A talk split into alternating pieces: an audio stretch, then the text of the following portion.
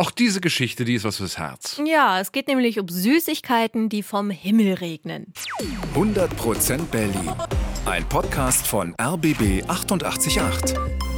Gemeinsam mit zum Glück Berliner von Lotto Berlin. Hallo zusammen, schön, dass ihr wieder mit dabei seid. Hier sind Lydia und Tim und bei uns gibt es ja immer die besten, die besonderen Geschichten aus Berlin. Und heute erzählen wir die Geschichte von Onkel Wackelflügel. Ja, das war der Spitzname für Gail Halverson. Das ist ein Pilot der US Air Force gewesen und dieser Mann ließ Süßigkeiten über Berlin herabregnen. Springen wir zurück ins Jahr 1948. Der Krieg ist drei Jahre her. In Berlin ist vieles noch zerstört.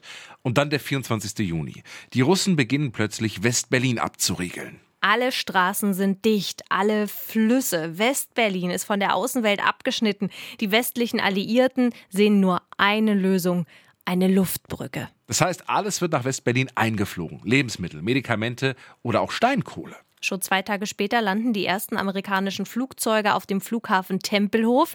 Die legendäre Luftbrücke beginnt. Und einer der Piloten ist ein Mann namens Gail Halverson. 27 Jahre alt damals, aufgewachsen ist er auf einer Farm in Salt Lake City. Auch er landet sein Flugzeug auf dem Flughafen Tempelhof. Und nach der Landung nimmt er seine Filmkamera und geht zum Ende des Flughafens. Er will Fotos vom zerstörten Berlin machen. Und plötzlich sieht er hinter einem Zaun etwa 30 Kinder stehen, die ihn plötzlich anschauen.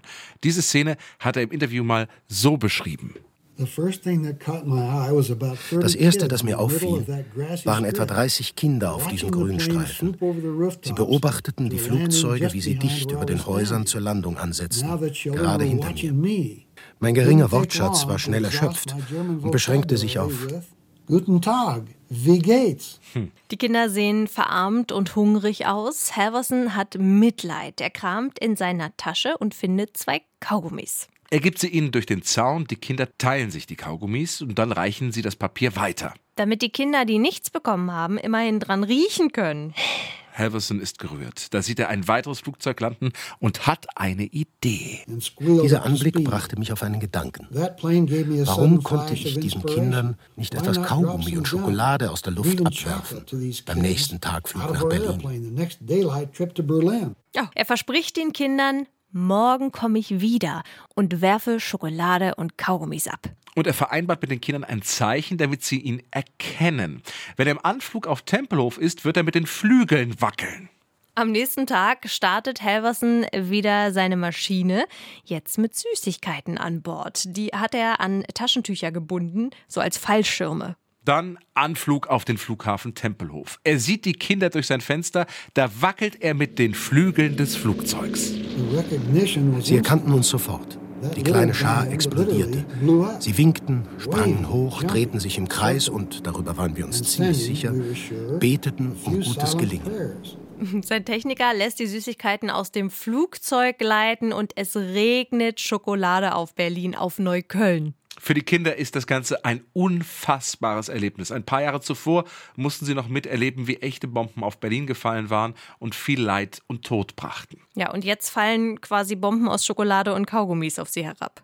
Halverson macht auch die nächsten Tage weiter. Drei Wochen lang, dann wird er zu einem Oberst bestellt. Haben Sie dafür eine Genehmigung? fragt ihn der Oberst. Nee, sagt Halverson. Passen Sie auf, sagte er. Sie haben beinahe einen Reporter am Kopf getroffen, gestern in Berlin, mit einer Tafel Schokolade. Er hat die Geschichte sofort über ganz Europa verbreitet. Der General ließ mich rufen und gratulierte mir zu etwas, von dem ich keine Ahnung hatte. Machen Sie weiter, sagt er zu Halverson, und jetzt wird die Sache richtig bekannt. Amerikanische Zeitungen schreiben Artikel über ihn. Schulkinder in Amerika sammeln Süßigkeiten und schicken sie zu ihm nach Deutschland. Die Kinder aus West-Berlin lieben ihren Onkel Wackelflügel. Ein Mädchen will ihm einen Teddybär schenken. Halverson fragt, warum? Warum? Sie sagte, weil ich meinen Bären während der Bombenangriffe auf Berlin im Bunker an mich gedrückt habe und das hat mein Leben gerettet. Jetzt möchte ich, dass er das Leben der Piloten rettet, die nach Berlin fliegen. Wir waren Freunde, nicht mehr Feinde keine gesichtslosen Menschen mehr. Wir waren Freunde. Im September 1949 endet die Luftbrücke. Halverson kehrt dann zurück nach Amerika, aber Berlin wird seine zweite Heimat. Er bekommt unter anderem das Bundesverdienstkreuz. Eine Schule in Dahlem wird nach ihm benannt. Im Februar in diesem Jahr stirbt er dann mit 101 Jahren. Aber bis heute ist Onkel Wackelflügel nicht vergessen. Übrigens, wenn ihr noch mehr spannende Berlin-Geschichten hören wollt, dann empfehlen wir euch die neue Staffel von Geheimnisvolle Orte. Da geht es in einer Folge zum Beispiel um das heutige Bundesfinanzministerium. Dort saß früher mal Hermann Göring drin und plante Luftschlachten für den Zweiten Weltkrieg. Die ganze Folge und andere spannende Geschichten gibt's im Podcast Geheimnisvolle Orte. Den könnt ihr hören in der ARD Audiothek. 100% Berlin. Ein Podcast von RBB 888. Gemeinsam mit zum Glück Berliner von Lotto Berlin.